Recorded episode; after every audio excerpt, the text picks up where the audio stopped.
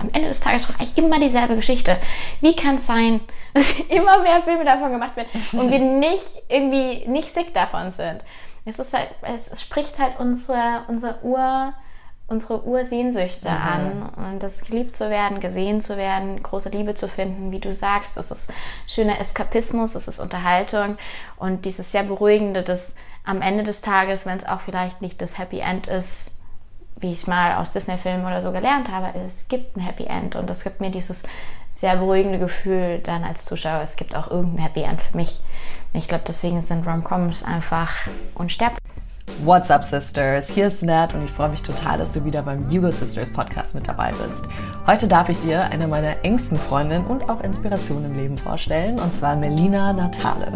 Melina ist Drehbuchautorin hier in München und hat es sich zur Aufgabe gemacht, ihrem eigenen Traum nachzugehen und die Power von Storytelling, also so connecten wir auch immer wieder, als Job anzunehmen. Und auch wenn du es vielleicht mitbekommen hast, der Autorenstreik in den USA und die Entwicklung von KI momentan so ein Dorn im Auge bei uns KünstlerInnen sein kann, beweist dieses Gespräch, was du jetzt heute gleich auf die Ohren bekommst, warum Menschen wie Melina immer eine Chance haben werden, weil sie ihre eigenen Geschichten mit der Welt teilen und damit auch Identifikation schaffen. Wir sprechen heute darüber, warum gerade das so wichtig ist, seine eigenen Geschichten mitzuteilen, aber auch immer wieder drauf zu gucken, welche Geschichten erzählen wir uns eigentlich den ganzen Tag, ob auf Instagram, auf Netflix, auf in Nachrichten, in Gesprächen mit Freundinnen, Kolleginnen, Partnerinnen und so weiter. Hast du vielleicht mal darauf geachtet, was diese Geschichten mit dir machen, welche Glaubenssätze sie in dir auslösen und wie sie dich und dein Denken und Handeln vor allem auch beeinflussen. Wir leben ja in einer sehr schnelllebigen Welt, in der Perfektion auch angepriesen wird. Wir sehen das immer wieder auf Instagram, ob durch Filter oder auch gute Laune, diese Toxic Positivity, also ob es perfektes Aussehen ist, die perfekte Leistung, der perfekte Körper, die perfekte Mutter sein, die perfekte Partnerin sein. Hauptsache perfekt. Aber wir haben uns gefragt, was ist eigentlich dieses Perfekt? Lieben wir es nicht eigentlich, wenn Bridget Jones ein Bunny-Kostüm zu einer formellen Veranstaltung anzieht? Oder wenn Julia Roberts immer wieder von ihrem Verlobten wegrennt und wir dann immer wieder da sitzen, wie kommt sie jetzt weg? Was macht sie jetzt? Zieht sie es jetzt durch oder haut sie wieder ab? Fühlen wir nicht auch mit, wenn Jess mit Rotze, Taschentüchern und Schokolade auf der Couch liegt und sich immer wieder Dirty Dancing anschaut, weil sie so krassen Herzschmerz hat? Oder wenn Ashton Kutcher, oh, eine meiner absoluten Lieblingsszenen, auf einmal Karotten hinter seinem Rücken hervorhebt, um Natalie Portman auf ein Date einzuladen. Kurz gesagt, Geschichten machen unser Leben aus. Sie begleiten uns schon seit über Jahrzehnten und vielleicht erinnerst du dich auch noch an den ein oder anderen Film aus deiner Jugend, der dich geprägt hat. Zum Beispiel Filme wie Eine wie keine oder Pretty Woman, Wie werde ich ihn los in zehn Tagen oder Zehn Dinge, die ich an dir hasse, Princess Diaries und, und, und haben uns als junge Frauen spezielle Frauenbilder gezeigt und vor allem auch gedeutet, wie Beziehungen auszusehen haben. Zum Beispiel haben wir gelernt, dass es eine Drei-Date-Regelung gibt. Leute, das ist komplett aus Hollywood erfunden. Diese Drei-Date-Regelung gibt es überhaupt nicht.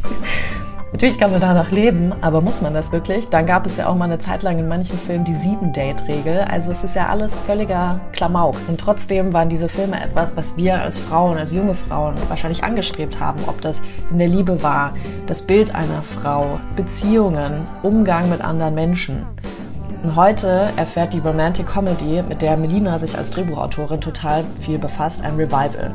Wir können also diese Zeit jetzt nutzen, um neue Geschichten über Liebe und Beziehungen zu erzählen. Wie geil ist das denn? Ich meine, manche von euch sind vielleicht verheiratet, manche von euch sind vielleicht verlobt, manche von euch sind vielleicht Single, so wie ich, und merken immer wieder, boah, Mitte 30 zu sein und Single zu sein, ist irgendwie schon crazy in unserer Gesellschaft. Irgendwie ist das alles nicht so, wie man sich vorgestellt hat. Aber vielleicht geht es euch ja auch so, wenn ihr verlobt oder verheiratet seid. Und deswegen ist es jetzt so wichtig, eben die Geschichte von Liebe und Beziehung ganz neu zu erzählen und auch wirklich reinzugehen, ob durch diverse Geschichten oder neue Happy Endings zu finden und damit auch das System und unsere Glaubenssätze mit zu beeinflussen. Also auch Frauen, jungen Frauen eine Chance zu geben, mehr wieder zu sich zu finden. Vielleicht kennst du das ja wie aus Frozen. Die Geschichten verändern sich ja schon. Der Fokus liegt jetzt nicht wieder darauf, am Ende dann den Ring am Finger zu haben, sondern bei Frozen liegt die Geschichte auf zwei Schwestern und der Bond zwischen zwei Schwestern. Und sowas war früher undenkbar. Also wir gehen in dieser Folge ganz sehr darauf an, welche Rolle Frauen im Film haben und auch in Serien, welche Geschichten uns da über Jahre lang erzählt wurden, wie wir damit geprägt wurden, welche Prägungen auch richtig gut waren und wie wir jetzt aber auch die Narrative verändern können. Deswegen ganz, ganz viel Spaß mit Melina und noch eine andere kleine Sache. Wir machen unser erstes You Go Sisters Gathering. Ich nenne es absichtlich Gathering, weil es ist kein Event. Und warum Gathering? Weil wir wollen, dass ihr Frauen aus München oder wenn ihr in der Nähe von München irgendwo her seid und Bock habt zu kommen, einfach zusammenkommt. Ein bisschen euch austauscht, euch kennenlernt, euch gegenseitig inspiriert. Es werden auch ein paar Sisters aus den Podcasts mit dabei sein. Da geben wir auf Instagram noch alles bekannt. Deswegen halt ihr schon mal den 14. Juni ab 18 Uhr frei. Die Location sind wir jetzt gerade noch dran. Ähm, ihr könnt euch aber in den Show Notes bei Eventbrite ein kostenloses Ticket holen. Dann wissen wir einfach, wie viele Leute ungefähr kommen und können dann ein bisschen arrangieren. Wenn ihr Fragen habt, schreibt uns einfach immer auf Instagram. Wir beantworten alles. Bring gerne auch eine Freundin oder auch ein paar mehr Freundinnen mit. Wir machen es diesmal erstmal nur für Frauen, um wirklich diesen geilen Safe Space zu kreieren, den wir mit Hugo Sisters immer machen wollten. Und jetzt lasse ich dich erstmal in die Folge rein. Ganz viel Spaß mit Melina. Malini! Hello! Und so wird der Podcast auch werden. Also viel Spaß, ZuhörerInnen. ich sitze nämlich mit einer meiner engsten Freundinnen heute zusammen, mit Melina. Ich freue mich, dass wir das machen. Als wir Hugo Sisters damals auf den Weg gebracht haben, warst du nämlich bei mir schon in der Liste drin von Ladies, die ich unbedingt interviewen will. Mhm. Weil Melina ist nämlich Drehbuchautorin. Aber eigentlich finde ich erstmal deinen Weg total krass zur Drehbuchautorin diese ganzen Struggle, die du da mitgemacht hast, aber wie du einfach gesagt hast, so fuck this, ich will da rein und ich mache das jetzt und es ist mein Traum, deswegen da werden wir ein bisschen drauf eingehen. Mhm. Aber wir sprechen auch heute über ein ganz wichtiges Thema, auch für mich als zurückkehrende Schauspielerin. ähm, Reborn. Reborn, ähm, ja, Frauen im Film. Also welche Glaubenssätze werden uns beigebracht, ähm, vor allem in Bezug auf so Romantic Comedies, aber auch neuen Serien, wie verändert sich die Landschaft? Ähm, ich finde das nämlich total wichtig, gerade weil ich, ich weiß nicht, wie es dir geht, ich habe so das Gefühl, es entstehen ganz neue Geschichten gerade da draußen und Leute schauen mehr Serien und ja. schauen mehr Film. Mhm. Und ich glaube, das hat einen ganz krassen Einfluss auf auch wie wir denken, wie wir ticken, weil meiner Meinung nach bis heute bestimmen Medien immer noch, wie wir funktionieren sollen. Ähm, deswegen, ich freue mich total auf dieses Gespräch. Ich glaube, das wird richtig interesting and juicy. Ähm, fangen wir mal einfach mit den einfachsten Fragen an. Mhm. Wer bist du? ja, eine kleine Existenzkrise gleich zum Anfang. ähm, ja, es ist lustig, mich dir vorzustellen. Mhm. Melina Natale. ähm, Steinbock. Steinbock, genau, super wichtig. Steinbock. Drehbuchautorin und ich glaube, damit identifiziere ich mich auch so hauptsächlich, ja, mit meinem, mit meinem Beruf. Ich bin mein Beruf. Oh Gott, das klingt jetzt schon so traurig. nee, doch, ich tatsächlich bin, ähm, nenne mich sehr gerne Drehbuch und stelle mich auch gerne als Drehbuchautorin vor, auch wenn ich oft ähm, dann in leere Gesichter gucke. Weil ähm, das tatsächlich doch, glaube ich, noch ein Beruf ist, den so viele Leute nicht unbedingt auf dem Schirm haben, beziehungsweise nicht mal wissen, dass es das gibt oder existiert, was ähm, für mich auch immer wieder eine Überraschung ist. Aber ich stecke halt natürlich in meiner eigenen Bubble drinnen und ähm, ja, genau, deswegen Drehbuchautorin und dann meistens so, what is that? ich finde das einen total spannenden Beruf, weil es ja also viele sagen ja, das ist so das, was hinter den Kulissen passiert, aber eigentlich passiert ja das vor den Kulissen nur, weil es oh, ja. Drehbuchautorinnen und ja, Autorinnen ja, gibt. Ne? Deswegen, ähm, da reden wir ja auch immer voll viel drüber, dass es so ein total ein Beruf ist, der überhaupt nicht so appreciated wird, wie er eigentlich sein sollte. Ja, leider. Also wir stehen jetzt ja ähm, vor wahrscheinlich der nächsten großen, dem nächsten großen Autorenstreik in den USA ähm, der dritte dann, glaube ich, in der Geschichte, größere Autorenstreik. Crazy. Ähm, der, das natürlich jetzt, äh, je internationaler das Ganze wird, und das ist es in den letzten Jahren offensichtlich geworden, auch ähm, meiner Meinung nach bald Konsequenzen für uns haben wird, oder jetzt schon Konsequenzen für uns hat.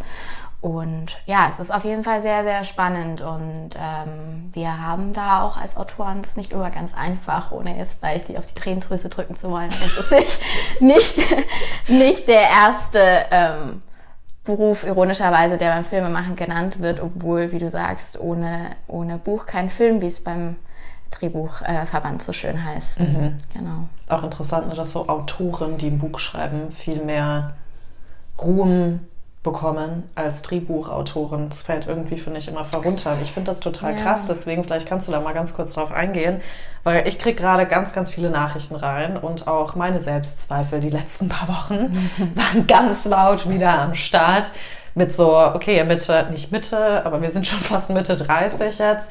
Wo bin ich in meinem Leben und so weiter? Mache ich oh den Job, den ich machen soll? Ja, we're going very soft into this. Ähm, aber dann sich ein, ein, also ich fand das, wie schon am Anfang gesagt, wahnsinnig so nobelhaft, so sagt man das so, dass du gesagt hast, du machst jetzt diesen Job, weil wir ja. haben uns ja bei Pro7 damals kennengelernt. Mhm. Da warst du ja noch in der Online-Redaktion mhm. und dann zu sagen, hey, ich verlasse jetzt diesen sicheren Job, sage ich jetzt sicher in Anführungszeichen, weil der halt dein Geld einbringt ja, ja, und du ein ne, gutes Gehalt und sowas hast und Benefits und machst dich selbstständig und dann auch noch mit einem Job, wo du halt schon weißt, der ist vielleicht nicht so anerkannt, da wirst du auf jeden Fall kämpfen müssen, insbesondere als Frau. Also es gibt ja auch nicht so viele Drehbuchautorinnen. Hm. Ähm, die Geschichten auch zu schreiben in dieser deutschen Filmbranche auch. Also ich finde mhm. das einfach wirklich, ich habe einfach, ich ziehe bis heute immer noch mein Invisible Hat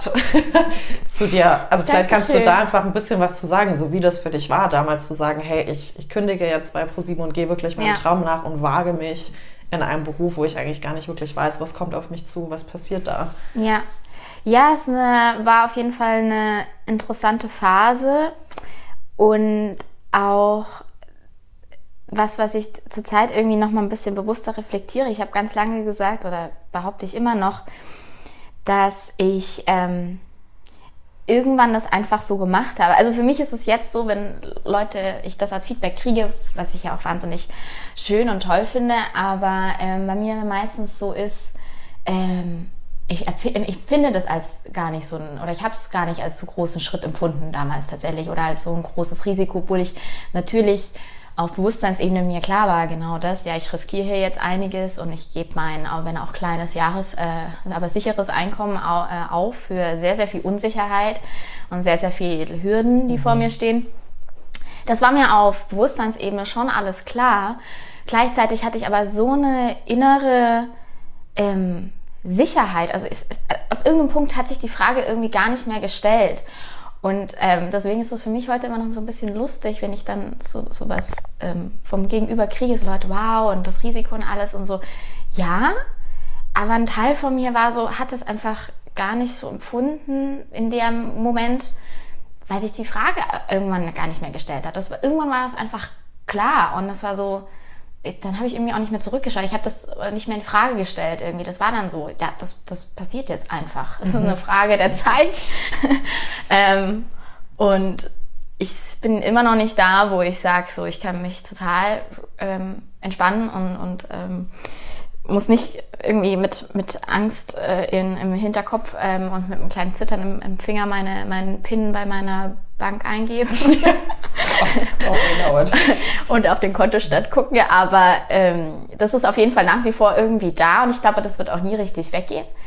Aber so diese Entscheidung, ich mache das und es geht dahin, das war irgendwann mal so selbstverständlich, dass ich das gar nicht mehr in Frage gestellt habe und auch das damit verbundene Risiko, glaube ich, gar nicht mehr so richtig als Risiko empfunden habe, sondern es war dann einfach so irgendwie ja, genau. Auf der anderen Seite eben habe ich zurzeit eine Phase, wo ich jetzt da nochmal so bewusst drüber ähm, nachgedacht habe, wie das damals für dich, mich war, mir tatsächlich erst kürzlich aufgefallen. Gleichzeitig war das die Phase in meinem Leben, wo ich, also viel anderes bei mir noch passiert ist. Ich habe mich von meinem damaligen Freund getrennt und da war einfach kompletter Umsturz in meinem Leben, ähm, privat und beruflich. Und das war schon die Zeit, wo ich von den zwei Panikattacken, die ich, glaube ich, in meinem Leben hatte, und das andere war, also die zweite war nicht mal eine richtige Panikattacke, aber das war schon die Phase, wo ich die Panikattacke wirklich mal hatte und damals noch gar nicht wusste, was, also was das eigentlich ist und was mir da passiert. Mhm. Und insofern ist vielleicht jetzt die Behauptung nachträglich zu sagen, ach, irgendwie war das dann alles total klar. das ist total locker. Ich habe das gar nicht, da das habe ich gar nicht als Risiko, habe ich gar nicht als Risiko empfunden. Und jetzt, so ich kürzlich mal so nachgedacht, so, mh, hm, vielleicht habe ich schon ein bisschen Anxiety gehabt. ähm, wenn auch nicht vielleicht, ja, also ich bleib trotzdem dabei. Es, irgendwann mal war das ein Selbstläufer und dann auch nicht mehr aufzuhalten. Und ich bin nach wie vor sehr, sehr froh und glücklich, dass ich das so gemacht habe. Aber ich glaube, ähm, ein, ein, Teil von mir natürlich war sehr, sehr aufgeregt und ähm, wie gesagt, in der Kombination gerade mit all den anderen Umbrüchen in meinem Leben ähm, war da schon auch viel Unsicherheit äh, mit dabei oder, oder Angst natürlich in irgendeiner Form.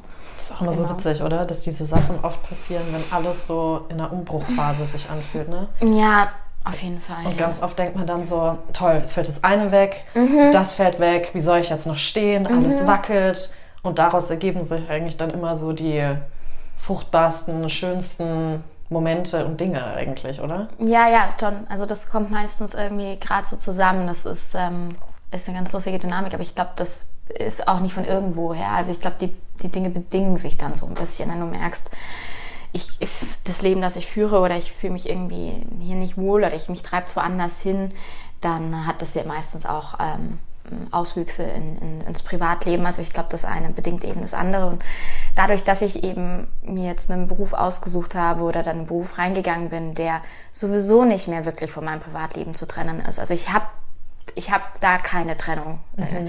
Früher bei ProSieben hatte ich äh, ein extra Geschäftshandy und ein privates Handy und mhm. ähm, theoretisch zumindest rein physisch waren, waren diese zwei Welten voneinander getrennt. Das ist bei mir nicht mehr so, schon lange nicht. Freundschaft. ja, natürlich, das war immer, immer eine Ausnahme. aber das ist jetzt bei mir schon lange nicht mehr so. Also es ist einfach miteinander verschmolzen. Mein Beruf ist mein Privatleben. Mein Privatleben spielt massiv in meinen Beruf mit rein und das soll er und muss er ja auch. Also ich, ich wäre eine schlechte Autorin, glaube ich, wenn ich äh, diese zwei Sachen streng voneinander versuchen würde zu trennen. Das geht nicht. Also gerade daher kommt ja was Besonderes in meinem Beruf, dass du eben aus deinem sehr, sehr privaten Nähkästchen erzählst. Äh, und ich glaube, das ist auch was, und da kriegen wir jetzt wieder die Kurve zu dem, Autoren werden nicht so, leider nicht so angesehen vielleicht für das, was sie leisten. Allein schon die Bereitschaft eben, diese Grenzen aufzumachen zwischen Beruf und Privaten und sehr, sehr private Sachen zu erzählen und auch selber tief in seine Psyche reinzuwuseln und Sachen aufzudecken, die man jetzt vielleicht nicht so jedem erzählen würde oder die einen auch selber überraschen. Mhm.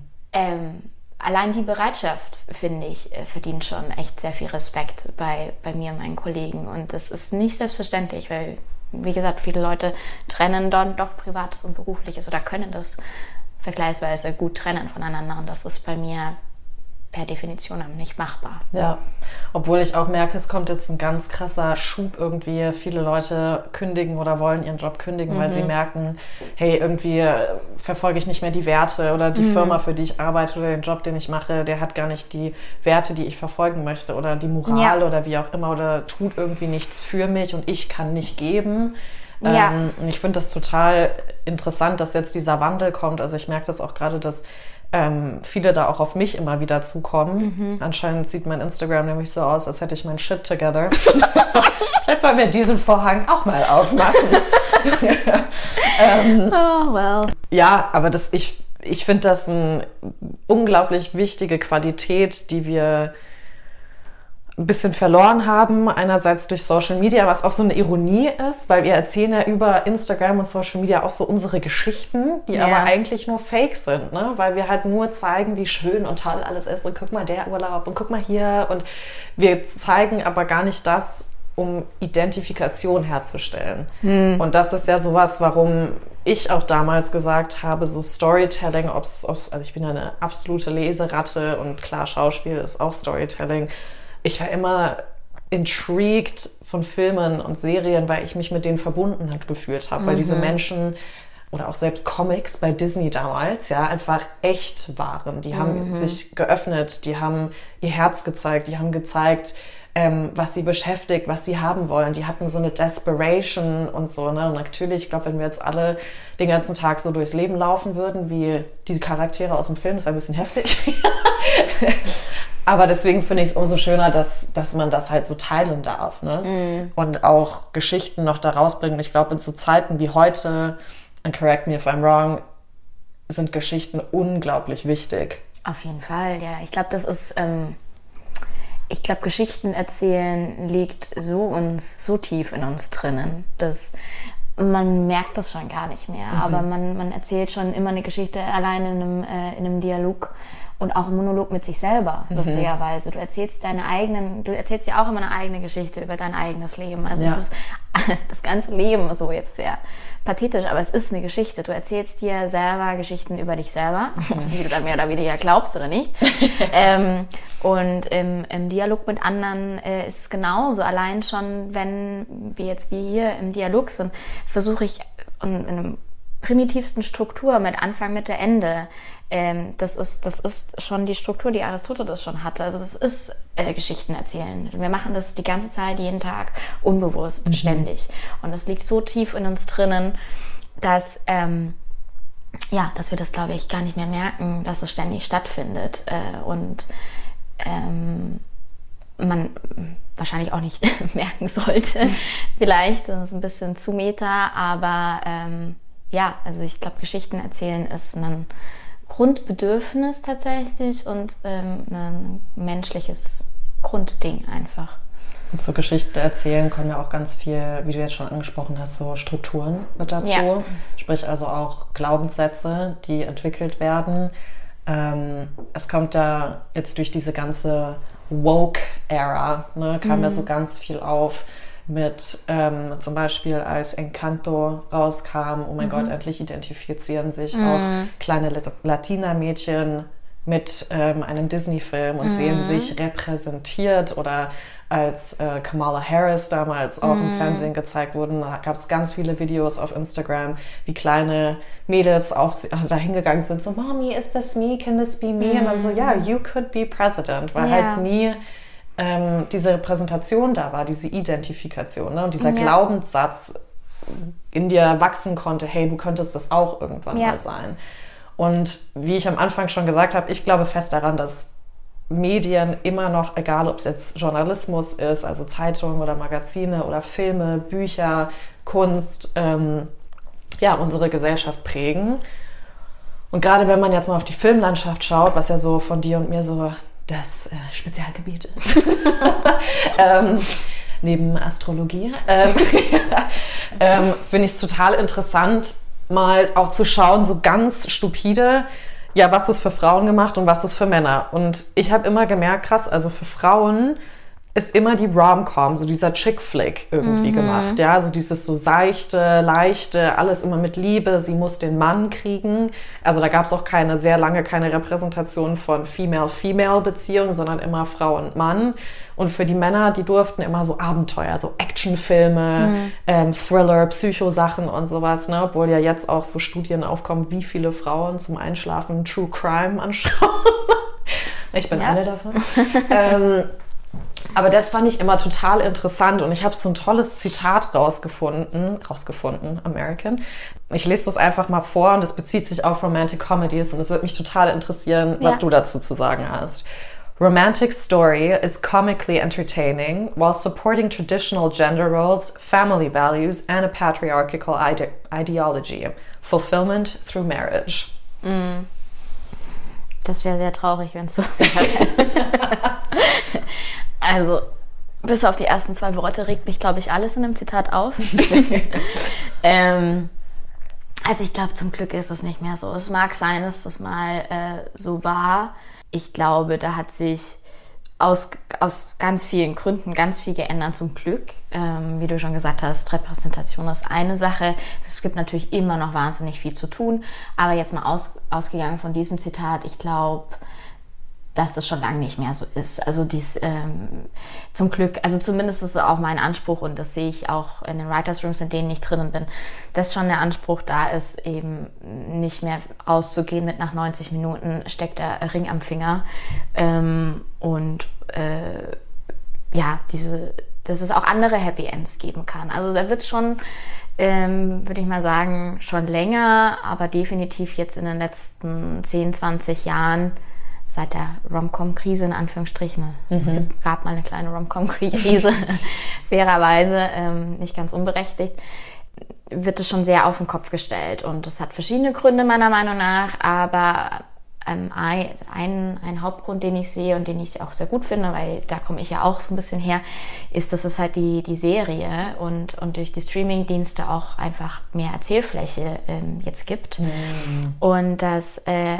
damit einfach die, die Tür aufgemacht wurde, solche Beziehungsgeschichten und, und damit natürlich in erster Linie die Rom-Com mhm. wesentlich ausführlicher in die Tiefe und meiner Meinung damit auch, äh, meiner Meinung nach damit auch viel realistischer darzustellen und, und spannender. Und das hat auch das für mich die Attraktion an der Sache viel größer gemacht, mhm. weil jetzt kannst du wirklich über mehrere Staffeln und mehrere Episoden in die Tiefe hinein zwei Charaktere erzählen oder auch mehr, die ähm, einen Hintergrund haben und eine Beziehung eben nicht aufhören muss mit Ring am Finger. Und selbst wenn es das tut, dass eine Serie damit aufhört, dann konntest du den Weg dahin viel, viel ähm, ausgiebiger mit allen Kurven und Ups und Downs erzählen. Und ich glaube, das hat dem Genre schon wahnsinnig gut getan. Also wenn ich jetzt gucke, was meiner Meinung nach ähm, aktuell mit die besten Rom-Coms sind, würde ich die alle im Serienbereich suchen. Hättest du da ein Beispiel? Also was ja, du absolut. also, geil ähm, findest? Also ich finde zum Beispiel, dass ähm, Love auf Netflix oh. oder You're the Worst ähm, ja. echt einen sehr, sehr guten Job gemacht haben, so auf den ersten Blick äh, Broken People mhm. zusammenzubringen auf eine, auf eine sehr moderne und, und ähm, interessante Art und Weise. Und es ist trotzdem Rom-Com, aber es hört eben nicht damit auf, äh, mhm. äh, wie man wie es nach 90 Minuten ähm, 90er Jahre äh, Rom-Com vielleicht erwarten würde. Und ähm, genau, und dann gibt es natürlich ein bisschen, die vielleicht Romanvorlagen haben oder sowas wie Normal People, finde ich, haben auch einen wahnsinnig guten Job gemacht. Mhm. Ähm, fast eher schon in die, also es ist ja keine Rom-Com mehr, würde ich behaupten, es ist schon eher Romantic-Tragödie äh, fast ja. schon. Ähm, genau, dann gibt es auch die, die ähm, Comedies, die ich ganz spannend finde, nochmal stärker, äh, kürzer, kürzere Formate wie ähm, Never Have I Ever oder sowas, finde ich auch total spannend, gerade so die Teenager-Perspektive mhm. da reinzuholen. Ähm, Genau, Fleabag natürlich. Fleabag, grandios. Auch, auch, auch ähm, in der zweiten Staffel hat sich als Romcom meiner Meinung nach so neu erfunden, mhm. was, was ich auch total spannend äh, fand, dass sie das, wie die das gemacht haben. Ähm, ja, also da gibt es diverse Beispiele, wo, wo ich sage, da hat die Serie dem Genre einfach wahnsinnig gut getan. Und ähm, wenn ich mir jetzt dagegen angucke, was im Film so versucht wird, Romcom-mäßig, ist es traurig bis tragisch. Warum? Ja, ich weiß nicht, es ist, es, das ist ja auch mit das, was mich so an dem, an dem Genre auch fasziniert ist es gibt inzwischen so viele verschiedene Bücher und, und äh, Leute, die sich intensiv damit beschäftigen. Und es gibt wirklich fast ein Rezeptbuch, wie du, also ich warte nur darauf, bis die erste, bis der erste Chatbot die Romcom schreibt. Das äh, wird jetzt äh, eine Frage von Monaten mhm. wahrscheinlich sein, bis sie es versuchen. Und das kann auch sein, dass das äh, überraschend gut funktioniert, weil es gibt sehr, sehr eindeutige Rezepte für eine gute Romcom. Mhm. Aber was mich eben daran fasziniert, schon immer fasziniert hat an einem Genre, und weswegen ich sehr guter Hoffnung bin, dass ich noch länger einen Job habe und nicht von einem Chatbot ersetzt werde, ist, dass es so einen ganz komischen Faktor X gibt. Bei der Romcom meiner Meinung nach sogar noch mehr als bei anderen Genres, der so unberechenbar ist. Also du kannst alles haben. Du kannst dem perfekten, der perfekten Romcom-Struktur folgen. Du kannst die perfekten ähm, Stars haben. Du kannst äh, die Charaktere perfekt ausarbeiten. Du kannst die eben mit Stars besetzen. Du kannst ähm, hochwertig produzieren, tolle Regie haben, tolle Autoren, alles, alles, alles, was eigentlich äh, hundertprozentig äh, Erfolg garantiert. Und trotzdem guckst du dir das Ding dann an und es ist einfach boah.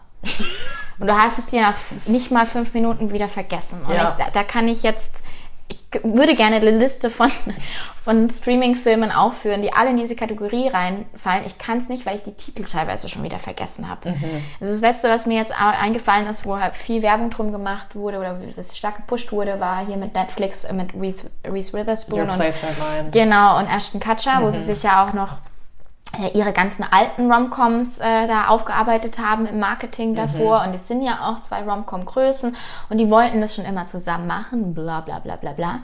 Ähm, und das ist genau für mich so ein Beispiel. Du guckst dir das an und während du es guckst, vergisst du es schon wieder. Mhm. Weil das einfach, es, ist, es tut mir wahnsinnig leid, weil ich, ich weiß ja natürlich als Macherin, wie viel Arbeit und Nerv da drin steckt und wie hoch da der Anspruch ist und dass Romcoms auch zu guter Recht viele Leute abschreckt als, als Macher, weil sie sagen, das ist die Königsdisziplin. Ähm, und ich, kann es dir nicht, ich kann es nicht sagen, aber der Film ist einfach schwach. Also meiner Meinung nach, der funktioniert irgendwie gar nichts. Aber ich finde es, also gerade bei dem Film ähm, ist für mich ganz klar der Faktor X, den du sagst, die Chemie zwischen den beiden. Ja. Und die habe ich denen nicht abgenommen. Das ist aber, finde ich, so faszinierend, weil äh, man möchte meinen, dass, dass die zwei als, die sind ja wirklich äh, Vet Veterane, ja. also ja. Romcom-Veterane und die wussten auch vorher, ob sie Chemistry haben oder nicht. Die wollten das ja schon lange zusammen machen und alles. Ähm, also das ist nicht, das kommt jetzt nicht von irgendwo her und trotzdem, wie gesagt, man guckt sich das an und wie du sagst, da ist keine Chemistry dabei. Kann man jetzt natürlich inhaltlich auch noch tiefer reingehen und sagen, gut, mache ich eine Romcom, wo sich die Leute äh, von, weiß nicht, 120 Minuten, 90 Minuten gerade mal zweimal in, äh, zwei Minuten in echt sehen, am Ende und am Anfang des Films, äh, kann man alles irgendwie in Frage stellen. Aber für mich ist es wirklich einfach so dieses so, du guckst dir das an und mir ist nichts hängen geblieben, gar nichts. Mhm. Außer, dass ich dachte, wow, that's sad. Und das ist, das ist schon, also tut sich, glaube ich, der Film einfach viel, viel schwerer, auch wenn es gut, es gibt auch positive Beispiele. Ja. Ich bin zum Beispiel ein großer La La Land Fan. Mhm. Die zwei sind ja auch ein Stable, ähm, die funktionieren gut zusammen, Ryan und Emma. Ähm, mehrmals schon es gibt auch nach wie vor, also ich würde nicht sagen, dass die Romcom als Film tot ist. Da gibt es bestimmt viele positive Beispiele und da werden auch noch viele tolle kommen. Da bin ich schon optimistisch, aber ich glaube schon, dass das Genre an sich in der Serie ein sehr gutes neues Zuhause gefunden hat. Ich glaube aber, das ist unglaublich wichtig, dass die Romcom ähm, zurückkommt weil was ich jetzt total aufregend fand, also einer meiner absoluten Lieblings-Romantic-Comedies, ähm, und vielleicht kennt ihr die auch, wenn du zuhörst, ist ähm, How to Lose a Guy in 10 Days, mhm. wie werde ich ihn los in 10 Tagen. und dies hatte ja jetzt 20 Jahre äh, Jubiläum, wo ich schon dachte, oh Gott, bin ich alt. und Matthew McConaughey denkt sich, Catching. Alright, alright, Catching, alright. Aber der verdient immer noch daran. Das ist unfassbar. Ja, und das hatte ja jetzt so ein krasses Revival. Mhm. Ne? Und da kann man jetzt natürlich feministisch rangehen und sagen, Gott, das geht gar nicht und wie die Frauen dargestellt werden und man muss anstrengend als Frau sein, ähm, sodass ein Typ dich interessant findet und so weiter, obwohl ja auch gezeigt mm. wird, nee, er hat, verliert ja auch irgendwann die Nerven, so ist auch nicht jede Frau. Ähm, und er muss hier so den Obermacker und Lovey-Bovey-Boy sein, was sie ja auch total nervt mit der Babysprache, die wir alle aus Beziehungen irgendwann kennen, ja. Not me. Ähm, lucky, lucky. ähm, aber ich finde ähm, es ganz wichtig, und da spreche ich auch von mir selber, weil ich gemerkt habe, dass ich voll in einer maskulinen Energie abgestumpft bin. Mhm. Und ich ziehe mir, wie gesagt, super viele Crime- und True-Crime-Sachen rein. Ich ziehe mir ganz viele so Psychothriller rein, was auch nicht gut ist vorm Schlafengehen, muss man einfach mal so sagen, ja. Ähm, Kommt drauf an, wer neben dir liegt. Ja, meistens alleine. ähm, Alles gut, sicherheitshalber. Außer mein Womanizer, but you know. Ähm, der kann auch nicht alles auffangen.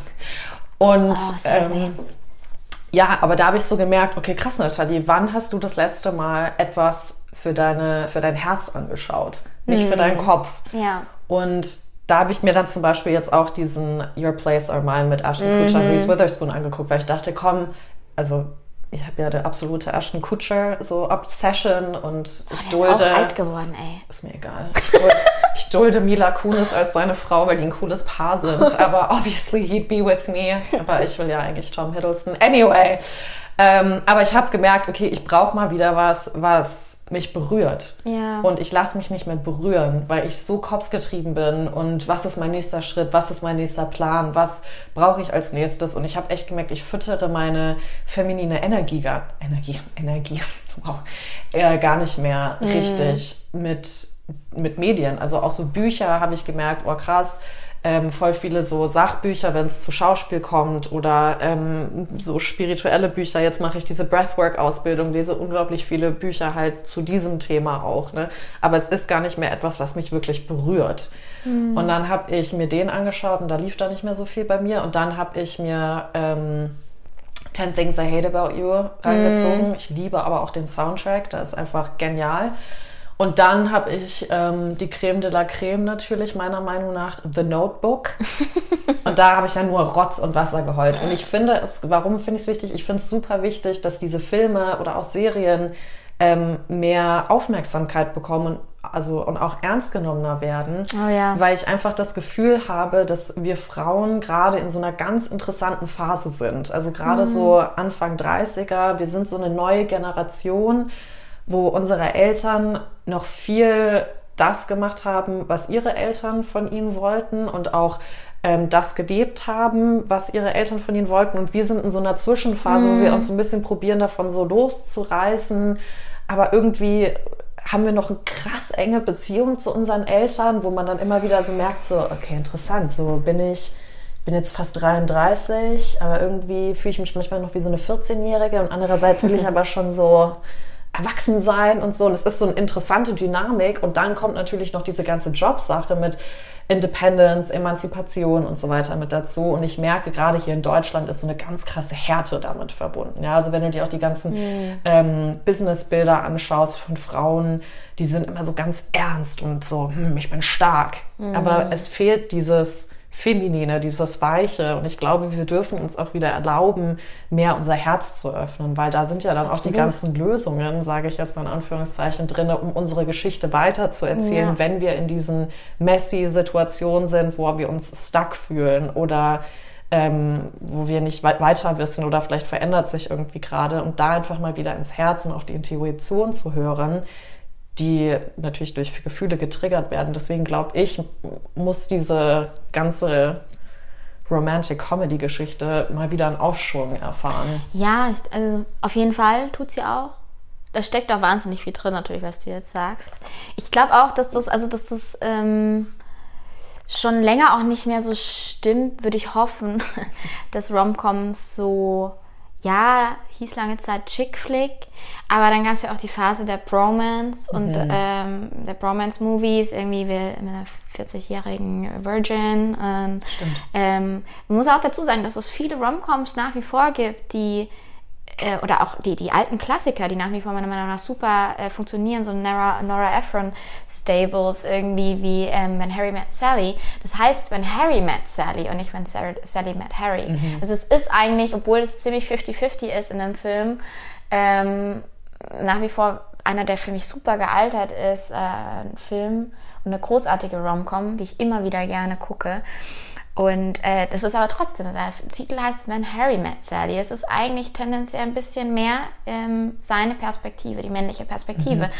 Und es ist bei vielen Romcoms inzwischen so, ähm, dass es schon eine männliche Perspektive ist. Und ich glaube schon, dass das eine Einladung ist, auch an, äh, an Männer, auch wenn es jetzt vielleicht dann in die Bromance-Richtung geht oder so, dass dieses Genre definitiv nicht nur für Frauen gedacht ist oder für den, den Pärchenabend. Mhm. Und ähm, ich habe auch Kollegen, ähm, also einer meiner engsten Kollegen, mit denen ich jetzt, mit denen ich jetzt schon öfters vielen Writers Room zusammenarbeite, der ist ein totaler Rom-Com-Fan zum Beispiel. Und äh, das, das, äh, der, der scheut sich das auch überhaupt nicht in irgendeiner Form zu, zu sagen, dass er da voll auf das Genre abfährt und äh, sich viel damit beschäftigt und auch eigene Romcoms schreibt. Und ähm, genau, also ich glaube, dass das dass dieses Genre inzwischen schon viele Grenzen überschritten hat. Also die, die, ähm, es ist nicht mehr die klassische heterosexuelle Liebesbeziehung zum Glück. Äh, es ist auch die äh, Liebe zwischen zwei Frauen und also bei Bridesmaids zum Beispiel, es gilt auch als Romcom. Bridesmaids mhm. ist ein Romcom.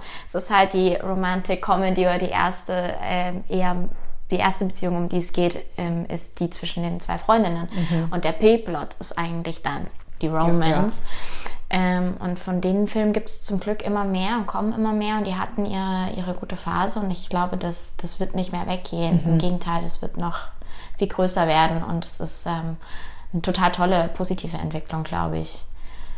Genau, ja. Und ich meine, dass solche Filme wie jetzt ähm, How to Lose a Guy in 10 Days oder so, das, da, da, kommt natürlich auch noch mehr dazu, warum diese Filme für uns auch so Comfort haben, ist, weil wir halt auch in dieser Zeit aufgewachsen sind. Wir empfinden damit natürlich, also verbinden damit noch ganz andere Dinge, ja. ist klar. Ähm, die haben auch einfach ganz viel richtig gemacht. Ich bin auch kein großer Fan davon, muss ich sagen, nachträglich solche Filme dann irgendwie ein bisschen zu bashen oder anzufangen zu sagen, ja, das sind Dinge problematisch, so, ja, natürlich. also, das ist so ein bisschen was, was mich ein bisschen, ne, besorgt ist zu viel gesagt, aber ich, ich habe schon auch das Gefühl, was ein bisschen verloren gegangen ist. Ich, ich weiß nicht, ob es früher so war, aber ich habe das Gefühl, es ist ein bisschen verloren gegangen, dass ähm, viel rezipiert wird, ohne ein bisschen dahinter zu gucken. Also es wird viel konsumiert, ähnlich wie beim Essen ähm, ohne zu gucken, wo kommt es eigentlich her und mhm. was ist und wer hat es produziert. Mhm. Ähm, und das ist, glaube ich, bei, bei Filmen und Serien auch inzwischen so, dass wir so gewohnt sind, so viel ständig zu gucken und ständig mhm. zu konsumieren. Auf Instagram sind Snippets, auf TikTok sind ähm, nur die Audios aus Filmen, wo Leute dann drüber spielen und es wird so viel aus dem Kontext rausgenommen und wir sind so äh, Bescheid, also wenn rund um die Uhr Bescheid mit äh, Content, Content, ja. Content. 99 Prozent da, davon ist fiktional oder irgendwie verarbeitet fiktional, dass ähm, man schon sagen muss, man muss es schon im Kontext sehen. Und das Spannende, was ich an Fiktion nach wie vor so spannend finde, ist, dass du Charaktere haben darfst, die Scheiße bauen. ja. Das ist, das, darum geht's. Das ist ja. die, die Katharsis, die du da drin erlebst. Also es ist so ein bisschen, ähm, mir ist es besonders zum Beispiel negativ aufgestoßen bei, ähm, beim, bei The Breakfast Club. Mhm. Da habe ich irgendwie mal einen Artikel erwischt, ähm, wo jemand sich darüber ein bisschen echauffiert hat oder aufgeregt hat und meinte, das wäre problematisch. Die Szene, bei der Bender unterm Tisch äh, sich mhm. versteckt und Molly Ringwald seinen Kopf zwischen die Beine steckt. Mhm. Ja, also dann hat sich jemand darüber ausgesagt, oh, das ist so sexistisch und problematisch und das dürfte man nicht. Und dann entscheidet sie sich auch noch für ihn am Ende. Das ist ganz, ganz schlimm. Was erzählt man da jungen Frauen? Ähm, und ich war, ich habe den Artikel gelesen, ich habe mich ehrlich so ein bisschen amüsiert, weil ich war so, ja, no kidding ist das scheiße. Mhm. Aber Bender ist auch, der Charakter ist ein verstörter Teenager, der eben auch mit seiner Maskulinität super am Kämpfen ist. Und äh, der macht sowas, also so ein Teenager macht sowas. An keiner Stelle steht da John Hughes dahinter und sagt, ja, yeah, that's how you're supposed to treat women. Ja. Sondern das ist ja, man soll dann da, man muss das ja schon irgendwie ähm, für sich übersetzen und reflektieren, was man da sieht und nicht einfach nur das Fiktionale als bare Münze nehmen. Und ich habe so ein bisschen das Gefühl, dass das bei Romcoms vielen Leuten noch schwieriger fällt, weil die vergleichsweise nah an unserer Realität sind.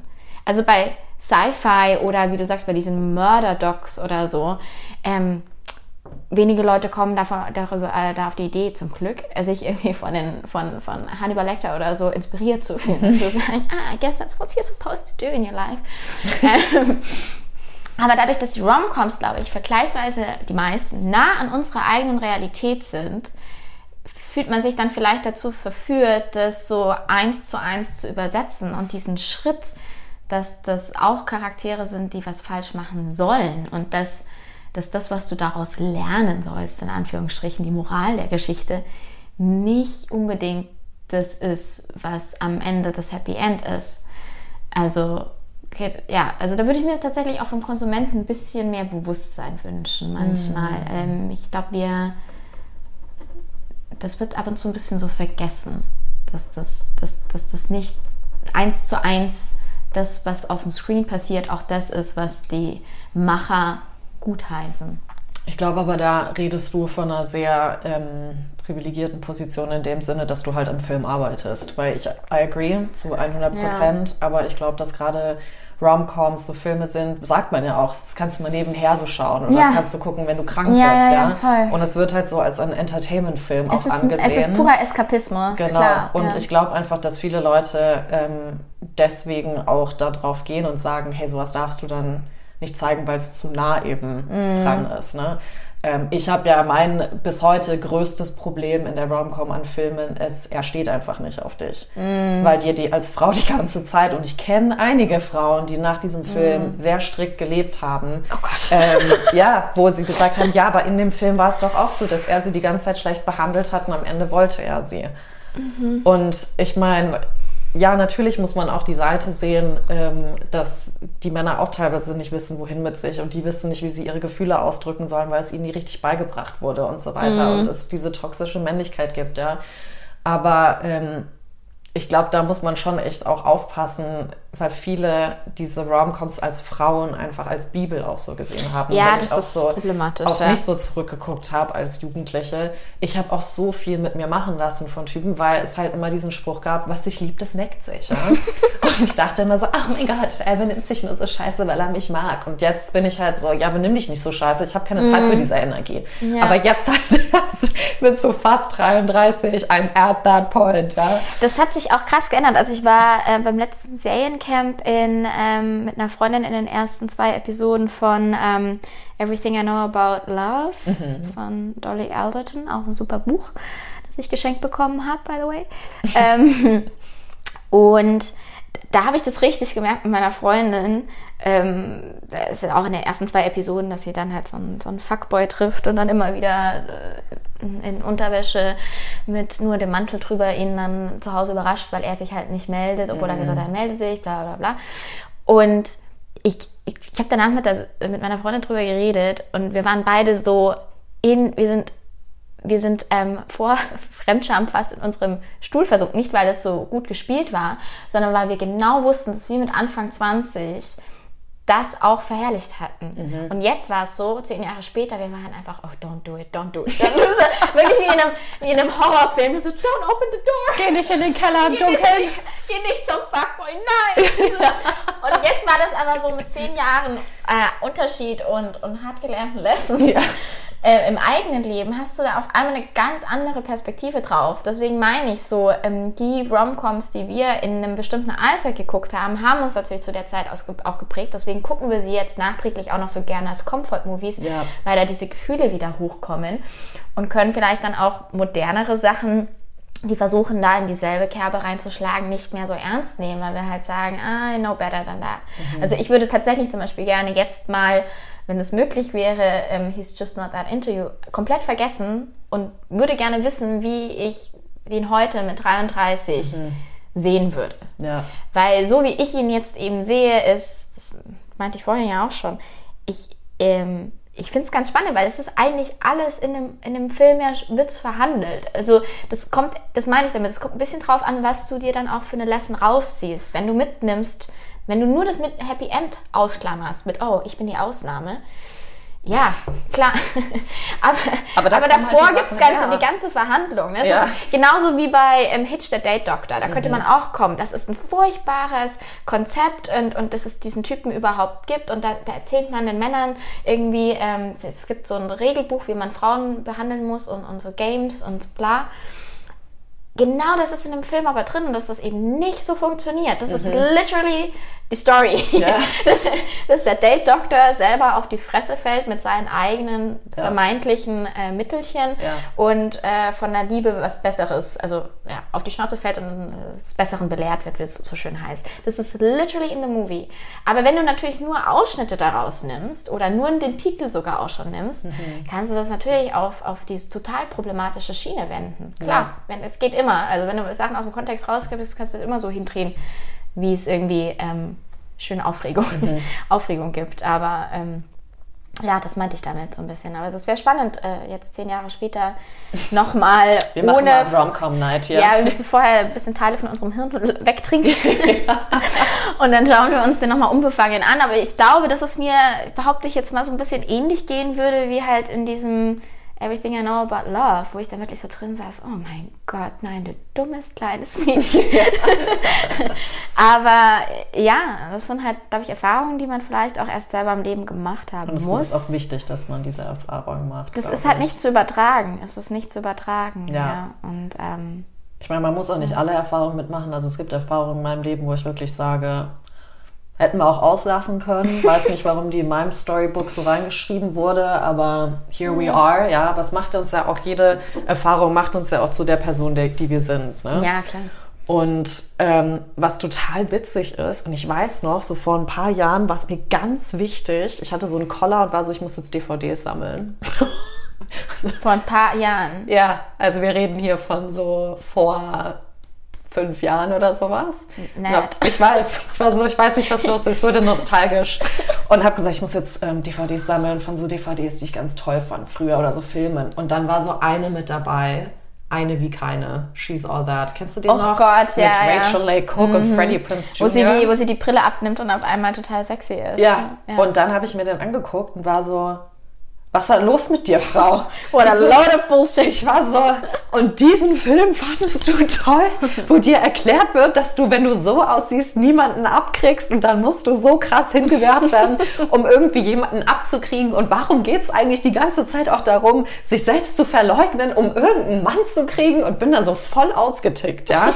Und war so, boah, krass, ne? Und jetzt gibt es ja auch so ganz viele Studien, die ich als Schauspielerin auch unglaublich wichtig finde, weil mir werden ganz viele Rollen immer angeboten, wo ich die Liebhaberin werde und da steht dann auch, ne, ich habe oft keinen Namen im Drehbuch, da steht dann ja. die Liebhaberin, die hübsche Brünette, äh, die sexy Affäre. Also, dass du schon keinen Namen im Drehbuch hast, finde ich schon echt heftig. Ist eigentlich auch passiert- ein No-Go in der Branche. ist also, auch ein No-Go, Ja. aber es ist immer noch da. Ne? Und das passiert Ja. bei den Männern nicht so häufig.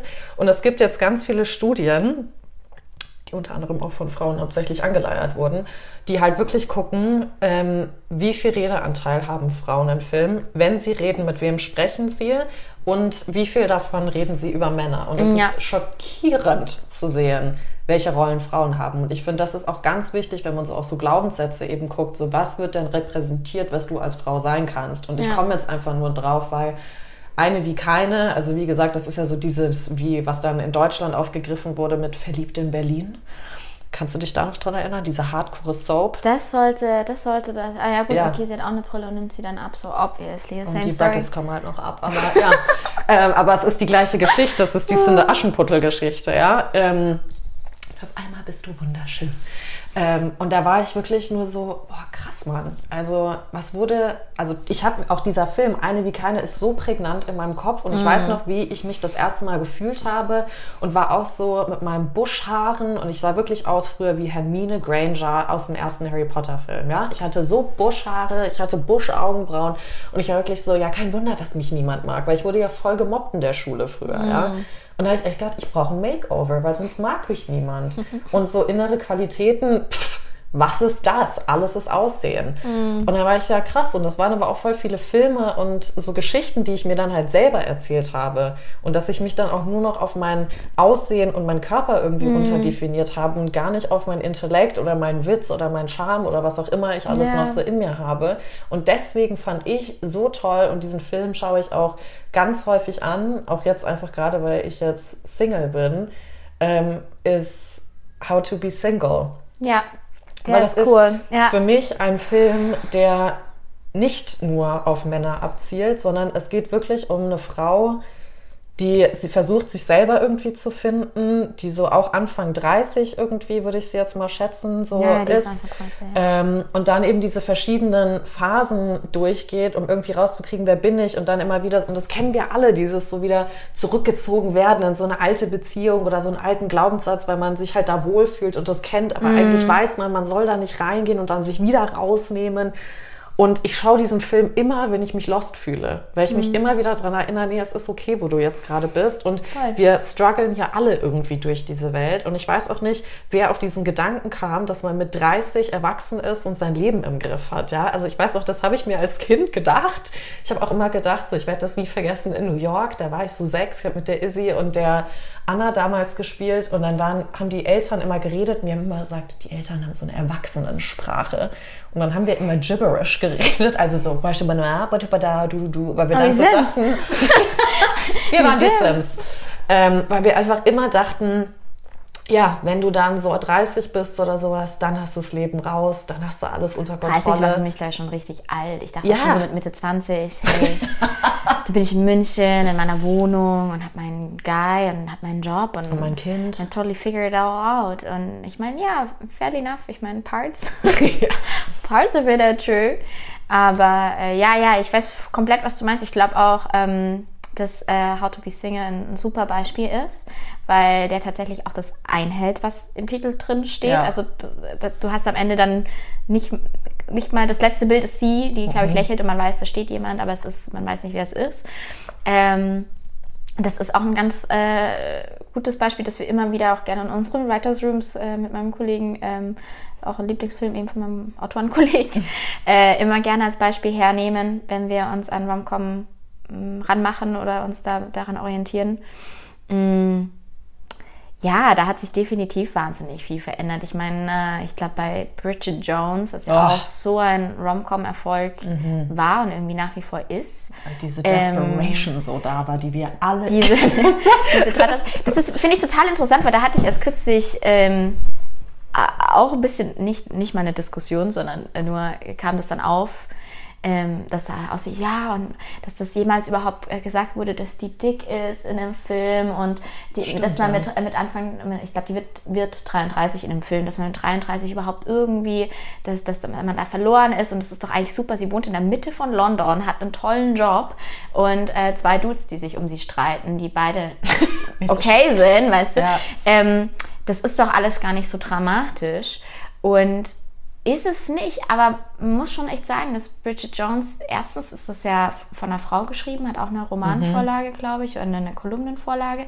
Ist auch von einer Frau geschrieben, die eben Single in London war für eine lange Zeit. Das ist sehr, sehr real. Und es hat offensichtlich einen Zeitgeist getroffen damals und trifft es immer noch. Und das ist auch das, was ich da wieder dann versuche zu sagen. So, ja, natürlich ist es lächerlich, dass Bridget Jones in dem Film als äh, dick gilt oder als alt oder verzweifelt oder irgendwas. ja. Aber ich finde, das sagt mehr dafür, äh, darüber aus, wie zu der Zeit Frauen sich auch selber gesehen haben von außen. Weil die Autorin dahinter hätte das auch nicht so verpackt, wenn sie es nicht so empfunden hätte. Und warum hat sie es so empfunden? Weil ihr, ihre Lebenswahrheit damals, Ja. ihr, ihre Realität, ihr, ihr wurde das offensichtlich so wiedergespiegelt. Das heißt, sie hat das in einem, in, einem, in einem Buch und in Artikeln und dann später auch in, in einem Film auf diese Art und Weise verarbeitet. Ähm, das heißt, es sagt eigentlich mehr über ihre Realität aus, als darüber, dass man sagt, oh, der Film will erzählen, dass Bridget Jones fett ist. Nee, der Film versucht klarzumachen, dass die Hauptdarstellerin das Gefühl hat, sie wäre fett, dass der Charakter das, das Gefühl Dass hat, sie ist. wäre nicht genug. Das ist, die, das ist ja Teil der Geschichte, dass sie das auch eben lernt, dass das nicht so ist. Ja. Das meine ich damit. Das ist so ein bisschen, muss schon immer ein bisschen gucken, woher kommen die Stories und wer steckt da dahinter und wer versucht auch selber damit seine eigenen Probleme irgendwie zu verarbeiten. Und ähm, das Lustigste an der Sache für mich ist ja auch, dass ähm, das so ein großer Hit ist und dass es im Endeffekt eine moderne Variante von Bride and Bridget ist. Ja. Ziemlich genau. Lustigerweise beide männliche Hauptdarsteller auch Ja. bei Jane Austen Film mitgespielt haben. Aber das ist ziemlich genau von der Storyline das. Und ähm, das bestätigt auch wieder so eine äh, alte Rom-Com-Weisheit, dass die Storylines eigentlich irgendwie immer wieder dieselben sind. Aber die Rom-Coms neues Momentum dazu gewinnen, weil sie halt eben einen gewissen Zeitgeist gut treffen. Wie Ja. halt eben jetzt da dieses Londoner Single-Dasein zu dieser Zeit. Ähm, genau. Und ich glaube, dass, dass, äh, dass das für uns auf jeden Fall auch noch echt spannend wird, was äh, bei uns da so für Filme rauskommen aus unserer Zeit, die unsere Realität widerspiegeln. Also ich glaube gerade das, was du erzählt hast, alles mit wie weiblich, wie männlich kann man sich geben, wie verletzlich ist man äh, als Frau heutzutage. Ähm, Welche Geschichten soll man sich auch selber erzählen? Genau, wie, ähm, wie, wie gesettelt, wie erwachsen ist man mit 30 oder halt eben nicht. Also ich, ich glaube, da gibt es jetzt inzwischen schon ein, äh, einige Heldinnen, so jemand wie Fleabag oder so, die da schon sehr, sehr gut die, die Grenzen pushen und äh, nicht so perfekt sind, wie wir uns vielleicht gedacht haben, dass unsere Eltern 30. Also oh echt, boy, so- ja, haben wir uns oh boy. damals aber auch geirrt. Minimal, minimal. Aber ich glaube auch gerade so Charaktere wie Bridget Jones oder auch hier die von Fleabag oder ähm, die von How to Be Single, ja, das sind halt einfach für mich dreidimensionale Menschen. Ja, Die haben ihre Ecken und Kanten, da ist passiert eine Identität, weil egal in welchem Bereich du diesen Film anschaust, es gibt auf jeden Fall einen Moment, den du schon mal so erlebt hast und du weißt genau, wie die Person sich fühlt. Mhm. Ja. Und das ist ja das, was wir suchen, auch so zwischenmenschlich. Ne? Wir wollen eine Verbindung mit irgendwem aufnehmen und das, ich finde so das Beste ist eigentlich immer äh, Beispiel dafür ist, wenn man sich getrennt hat, man will, dass es der anderen Person auch so schlecht geht, wie, wie einem selber, ne? so dass man diese Verbindung irgendwie noch hat. Und es ist dann teilweise natürlich auch ein Ego-Kampf, aber man will halt nicht alleine in dieser Sache irgendwie gewesen sein und ich glaube, das ist so ein Riesending, so Rom-Com kann dir eben das Gefühl geben, du bist nicht alleine mit diesem ganzen Absolut, Kram und klar. es ist völlig in Ordnung, die Gefühle durchzumachen, die du gerade durchmachst. Es ist total normal. Jemand anderes war auch mal in dieser Situation, so wie du. Und ich glaube, deswegen ist es für mich persönlich so unglaublich wichtig, sich diese Filme immer mal wieder anzuschauen und vielleicht ja. auch zu überlegen, hey, heute schaue ich mal irgendwie nicht zum 80.000. Mal Friends und wir wissen alle, wie sehr ich Friends liebe, aber so, ich lasse mich jetzt einfach mal wieder auf eine Romcom ein und lass mein Herz einfach mal wieder öffnen. Die werden auch nicht weggehen. Also Romcoms, uh, they're here to stay. Also die hatten zwar mal und werden immer wieder ihre Krisen haben oder ihre Phasen und die werden sich wie jedes Genre irgendwie immer wieder selbst erfinden müssen. Aber ich glaube, bin ich überzeugt davon, sonst äh, hätte ich auch in meinem, meinem Business ein bisschen falsch gegambelt, aber dass die nicht weggehen werden. Die werden sich immer weiter verändern und mal mehr, mehr mal weniger Relevanz haben ja. ähm, und sich eben den Zeitgeist anpassen. Aber Romcoms, die, solange wir Menschen uns verlieben und äh, Liebe für uns ein Thema ist, und ich fürchte, das wird so immer bleiben. Eventuell. Ja, I, I, I guess so. Ist das, ist das here to stay? Also ich, ich nehme ja auch aus äh, ganz gerne von einem meiner eigenen Produktionen ähm, das, das äh, Paul McCartney-Zitat aus ähm, City Love Songs, mm. wo er damals im Interview, ich weiß gar nicht mehr, ob es wirklich Rolling Stones war, aber er wurde auf jeden Fall mal von in einem Interview gefragt, ähm, meinen Sie nicht, dass die Leute genug haben von Love Songs, weil, weil hat, ähm, ihm ein bisschen vorgehalten wurde, dass er immer inhaltlich eigentlich immer nur dasselbe schreibt, halt immer nur Silly Love Songs. Und daraufhin hat er gesagt so, yeah, you'd think people had enough of Silly Love Songs but I look around and I see it isn't so. Mhm. Und das ist pretty much für mich dasselbe mit äh, Romcoms. Also man möchte immer meinen, es gibt doch schon genug. Es ist doch eigentlich immer wieder dieselbe Geschichte. Boy meets Girl, Girl meets Girl oder Boy meets Boy by now oder wir haben differe neue Diversitäten und alle möglichen Settings dabei, aber es ist am Ende des Tages doch eigentlich immer dieselbe Geschichte. Wie kann es sein, dass immer mehr Filme davon gemacht werden und wir nicht irgendwie nicht sick davon sind?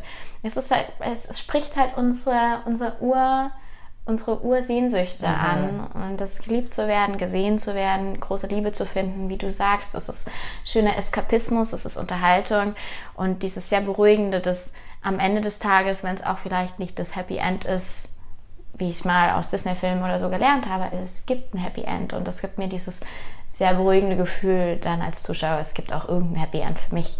Ich glaube, deswegen sind Rom-Coms einfach unsterblich.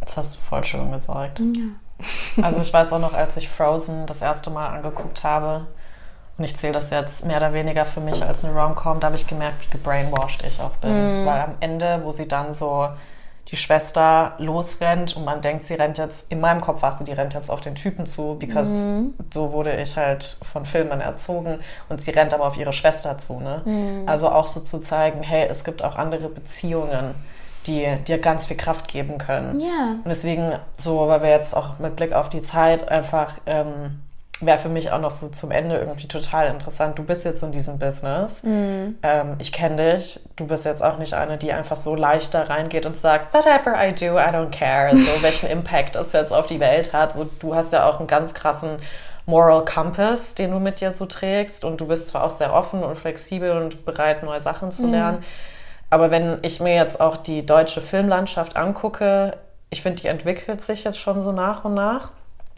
Wenn ich so Filme angucke wie Männerherzen, muss ich lachen, weil ich mir denke, geil, endlich werden mal so Männerprobleme auch thematisiert. Aber als ich diesen Film Traumfrauen angeschaut habe, bin ich ja innerlich zerbrochen, weil ich mir wirklich dachte, oh Gott, ist das die, so was Frauen mhm. bei oder Mädchen auch beigebracht wird.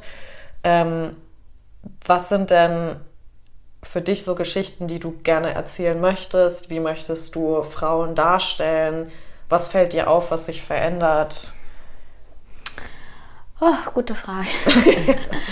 Viel Druck auf der Frage irgendwie auch. ähm, äh, so egoistisch das jetzt vielleicht klingt, aber ich glaube, ich sagen wir mal so, formulieren wir es mal so. Glaube, wenn ich nicht Drehbuchautorin geworden wäre, wäre ich irgendwie irgendwo in der Psychologie oder Psychotherapie gelandet oder so. Deswegen, ähm, und es ist, ist glaube ich, kann man schon so sagen, ähm, kein großes Geheimnis, dass Autoren sich mit den Dingen beschäftigen, die sie selber halt irgendwie beschäftigen und ähm, die sie um ja, dass wir das als, als Ventil, als, mhm. als Kanal verwenden. Unsere Sprache ist das, ähm, um unsere eigenen Probleme oder unsere eigenen Fragen irgendwie versuchen zu nicht mal zu lösen, aber sich damit intensiver auf fiktionaler Ebene ja. zu beschäftigen, genau. Und ähm, klar, also genau diese Fragen, so äh, modernes, moderne, äh, so modern wie man sein kann mit 33, moderne Singlefrau ähm, in einer Großstadt zu dieser Zeit, so ähm, wie, wie, wie, wie finde ich, wie, wie, überhaupt jetzt, ne? wie finde ich überhaupt ähm, Liebe oder den, den, den Partner äh, fürs Mhm. Was ist Leben? Liebe heutzutage? Genau, was ist es überhaupt? Und ähm, wenn ich dann da drin stecke, wie, wie, wie kann ich das aber auch halten? Oder ist es, also mu- muss es gehalten werden? Wie kann es gehalten werden? Also ich finde, da gibt es so viele Sachen, die man selber immer wieder in Beziehungen, es ist ja, ähm, die Arbeit geht ja eigentlich erst los, wenn man irgendjemanden gefunden hat, mit dem man sagt, okay, der ist, der nervt mich so wenig, dass ich bereit bin. das ist eine Person, die geht mir wenigstens so wenig auf den Sack, dass ich bereit bin zu sagen, okay, Ja. ähm, lass mal gucken, wie lange wir es tatsächlich miteinander aushalten. Ja. Da geht ja eigentlich die Arbeit erst richtig los. Mhm. Und das ist für mich so ein bisschen das Spannende. Also ich, ich äh, feiere ein gutes Meet Cute und, und das zelebriere ich sehr.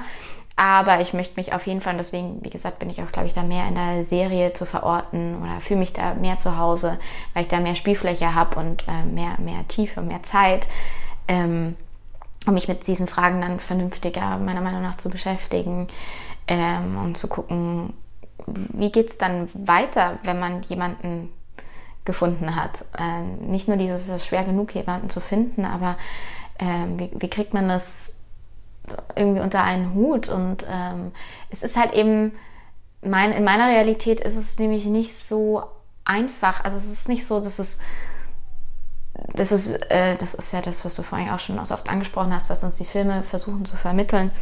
There's the one. Und wenn du den triffst oder die triffst, dann ist einfach alles total klar.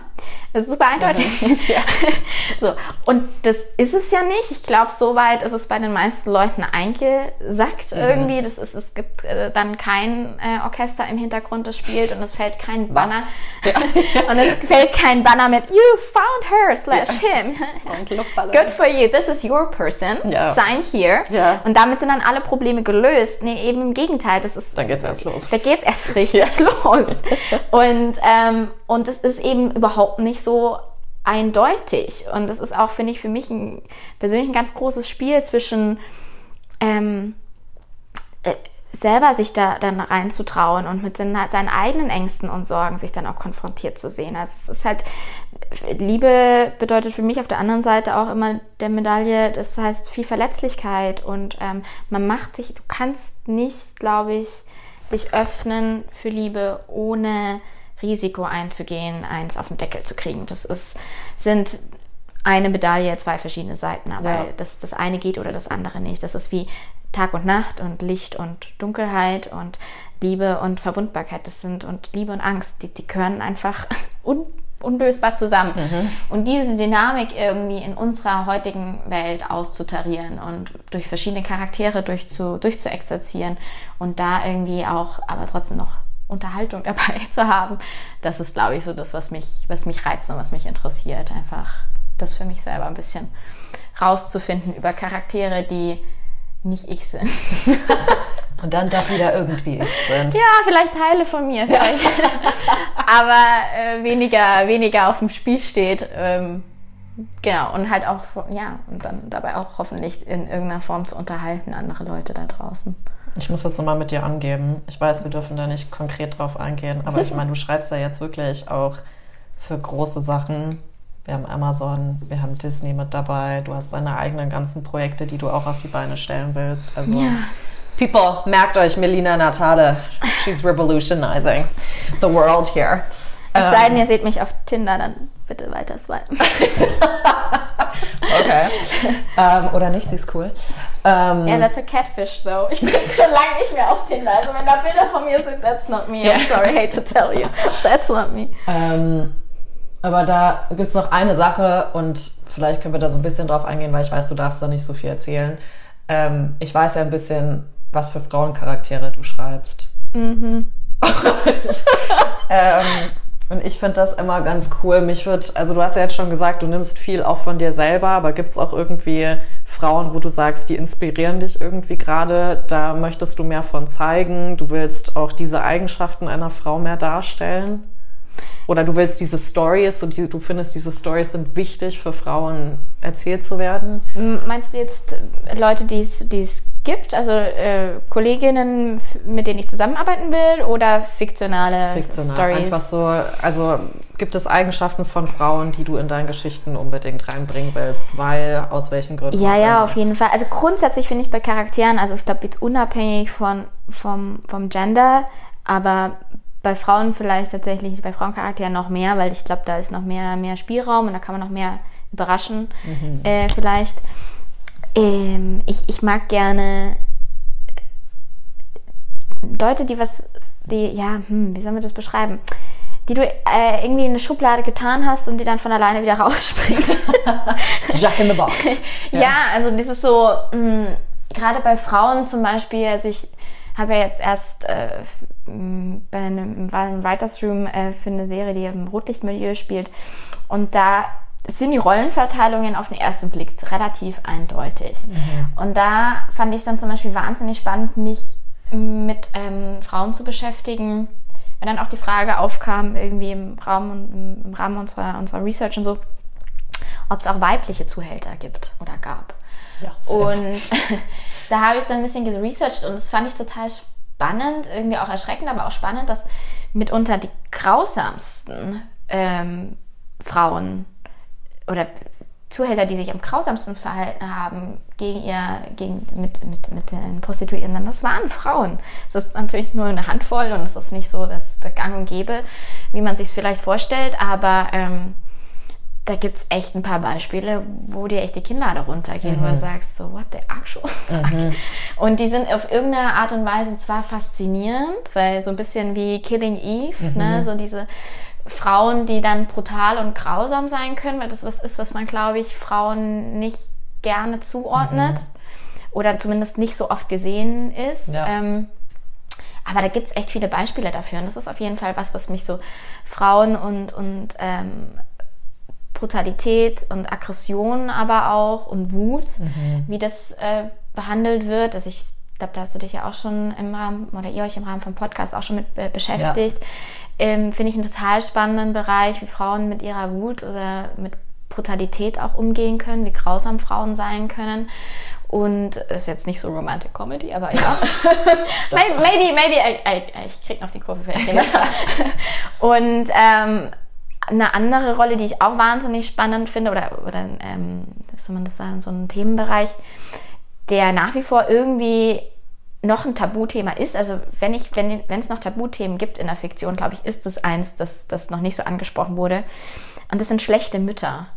Uh. Also ich habe ähm, das schon ein paar Mal erlebt, tatsächlich auch im Writers Room, dann gerade von Frauen, die me dann meistens selber Mütter sind, mhm. die da sehr, sehr testy, ähm, ironischerweise, reagieren, wenn man mal vorschlägt, dass Frauen zum Beispiel ihre Kinder zurücklassen oder Kinder missbrauchen in irgendeiner mhm. Form oder einfach nicht gute Mütter sind. Also mhm. gar nicht mhm. mal Rabenmütter, sondern einfach problematische Mütter. Ja. Das ist ganz komisch. Ähm, ich würde sagen, eins der letzten Tabus, die es mhm. noch so gibt. Also Mutterrollen sind noch äh, echt, stehen immer noch auf so einem kleinen heiligen und antastbaren Podest ja. im Fiktionalen. Das wird schon besser und es wird äh, interessanter. Aber gerade wenn es dann auch also in die tieferen emotionalen Cracks und Nookies da reingeht, also wenn es dann eben auch um Missbrauch, nicht nur emotionalen geht, ja. dann wird's dann, dann dünnt es ganz schön aus. Und da merke ich immer noch, da gibt es einen ganz schönen Pushback. Also mhm. das immer noch ähm, also nicht nur von, von Müttern selber, Frauen selber, sondern auch dann von den Männern. Man will einfach die Mutter nicht. Ich verstehe, es ist die erste Bezugsperson, die du hast. Und ja. ist es auch psychologisch für mich einfach wahnsinnig interessant, sich mit solchen Charakteren einfach zu beschäftigen und zu sagen, was, was macht das mit den Kindern, was, was sind das aber auch für Menschen. Und ähm, ich glaube, das ist ja. aber auch gerade bei Müttern, da haben wir auch demnächst eine Podcast-Aufnahme, wo wir über die Beziehung zu Müttern sprechen. Ja, das ist spannend. schön, dass du das ähm, ansprichst Ich glaube, bei Was für ein gutes, ja, als hättest du mich bezahlt dafür. Das nächste, Genau. Der Übergang, Schieb hier die ganze Zeit Zettel rüber mit Notizen, was du der Übergang aus, aus dem Himmel. Als hätte ich es geahnt. Ähm, nee, aber weil ich glaube, da müsste man gerade bei als Mutter, du kriegst ja keine Anleitung, wie du als Mutter zu sein hast, ja, Ja, ja. Ähm, und eine gute Mutter. Und ich glaube, everybody's doing their best. Und dann müsste man sich halt selber eingestehen, scheiße, also bei manchen Sachen habe ich auch Mist gebaut, ja. Da wird aber so viel, also das ist richtig krass, wie schnell das auch bewertet wird. Also Mhm. ich äh, finde mich da selber dabei. Ne? Also du musst Mhm. nur ähm, eine schwangere Frau an einem, an einem äh, Kiosk Zigaretten kaufen lassen. Mhm. Wow. Also wenn, wenn man noch äh, Leute an den Pranger stellen würde. Nicht, dass ich das in irgendeiner Form gut heiße. Natürlich darfst Ja, du ja. nicht rauchen, wenn du schwanger Aber bist. halt Aber es könnte auch theoretisch sein, dass sie die für jemanden anderen kauft. You Ja. don't fucking know. Aber die Leute drumherum, also wenn es um Mütter geht und das Mutterdasein, da ist da noch so viel ähm, Judgment dabei und so viel ähm, Druck. Ja, also, es ist dass ich, so ein heiliges. es ist einfach ne? nach wie vor irgendwie ein unantastbares Heiligtum und das finde ich ganz, ganz spannend, weil man möchte eigentlich meinen, dass im Fiktionalen, wo du ja theoretisch alle Freiheiten hast Mhm. und so viel machen kannst und ausprobieren kannst, dass da schon mehr passiert ist eigentlich. Aber bis auf jetzt, also Patrick Melrose, würde ich sagen, ist so ein bisschen eine Kategorie und Sharp Objects fand ich da wahnsinnig spannend. Firefly Lane hat das auch super Genau. gelöst, ja. Und die sind so sehr, aber das, das sind für mich schon so Randphänomene und äh, viele davon haben Romanvorlagen. Und da ist, das ist auch für mich irgendwie als Drehbuchautorin immer wieder was, was ich, was ich erlebe, dass wenn es schon ein, ein das Rom- Roman im, schon funktioniert hat, im Literarischen schon funktioniert hat, dann sind die Leute ein bisschen beruhigter. Ähm, irgendwie, dass man das auch in einen Film übersetzen kann. Aber grundsätzlich so schlechte Mütter. ähm, das ist äh, für mich nach wie vor ein ganz spannendes äh, Tabuthema auf irgendeine Art und Weise. Ja. Interesting. Ja, also es Jetzt geht auch die Welt unter Passen. geht die Welt perfekt unter. Super. Gut, gut, dass wir das Ähm, noch geklärt haben. haben das jetzt auch noch mitgenommen. Also ich nehme jetzt ganz viel von diesem Podcast auch mit, weil jetzt hagelt es hier mal richtig runter. Falls ihr das jetzt im Hintergrund hört, es regnet. Und wir sitzen unterm Dach. es hagelt. Es Ähm, hagelt es. Nee, was ich wirklich mitnehme, und das hilft mir jetzt auch gerade ungemein in der Lebenssituation, in der ich gerade bin, ist ja, welche Geschichten erzählen wir uns, Ja. aber mit welchen Geschichten füttern wir uns auch. Ne? Also was, ähm, ist egal mit was, ja. Deswegen, ähm, ich finde es auch schön, was du vorhin meintest mit, was war es, John Lennon, so wie viele Liebeslieder soll man noch machen? Ich meine, sonst wäre Taylor Swift schon lange, hätte die kein Al Album mehr rausgebracht, die Frau, ja. Aber es sind einfach Sachen, die wir uns erzählen und das wichtig, also es, es kam bis letztens bei mir auf. Es war unglaublich witzig, dieses, ähm, ja, also was erzähle ich mir, was höre ich auch für Musik, was sind die Songtexte und Taylor Swift hat ja das neue Album rausgebracht und da gibt's ein Lied, das fängt eben an, hey, I'm the problem, it's me, ne, dieses so, hey, The Anti-Hero. Hi, I'm the problem, it's me. Und ich habe das die ganze Zeit gesungen und war so, oh mein Gott, was erzähle ich mir hier eigentlich? Warum bin ich das Problem, ne? Und welche Filme schaue ich auch gerade und was macht das mit meiner Psyche und welche Bücher lese ich auch gerade und welche Podcasts gebe ich mir? Und ähm, natürlich kann man jetzt auch, jetzt auch sagen, Gott, das ist völlig übertrieben, ja, aber ich glaube, gerade in Momenten, wo man so ein bisschen verzweifelt ist oder auch einfach nicht mehr so genau weiß, wo geht's jetzt von A nach B hin und wer bin ich eigentlich, sollte man schon ein bisschen drauf achten, welche Stories man sich füttert. Weil Fall, das ne? beeinflusst natürlich deine Glaubenssätze, es beeinflusst, wer du bist, es manifestiert sich auch in dir drinne. Deswegen, das wäre so mein Shoutout, was ich jetzt noch so nach dieser Folge ähm, für dich als Zuhörerin mitgeben würde. So achte mal drauf, was sind die Geschichten, die du gerade auf dich zugehen lässt und welche solltest du vielleicht mehr einladen und such dir die auch explizit, ne? Weil ich glaube, manchmal haben wir voll oft das Gefühl, oh Gott, das Leben tut's mir an. So, nee, It doesn't happen to you. Du hast die Chance, das Leben in deine eigene Hand zu nehmen und auch zu steuern, was lässt du auf dich zu. Ne? Und ich kenne das, wenn ich Liebeskummer habe, ich fütter mich nur mit so Heartbreak-Musik, um das so richtig zu spüren und. Und wenn es mir auch richtig dark äh, geht, so wie jetzt auch so in den letzten Wochen, da habe ich mir auch Sachen gegeben, wo ich wirklich dachte, ja, this isn't really productive. Aber sich da jetzt wieder rauszuziehen und vielleicht einfach so eine gute Laune-Playlist oder sowas zu geben oder irgendeinen Song, wo das dich einfach dir Mut macht oder dir eine Serie oder einfach irgendwas zu geben. Deswegen schaue ich auch irgendwie total gerne Runaway Bride ne, Ja, mit Julia Roberts und Moodmanagement. Richard Gere. Ja. Ja. es ist einfach so, okay, es ist okay, dass ich nicht weiß, wer ich gerade bin. So, ich komme da schon irgendwie hin und ich muss nicht in diese Systeme reinpassen. Ich kann das einfach auch so machen, wie es für mich okay ist. Und das Ja. sind so beruhigende Sachen, die dir irgendwie wie so ein Pflaster oder so ein Taschentuch helfen gehen können.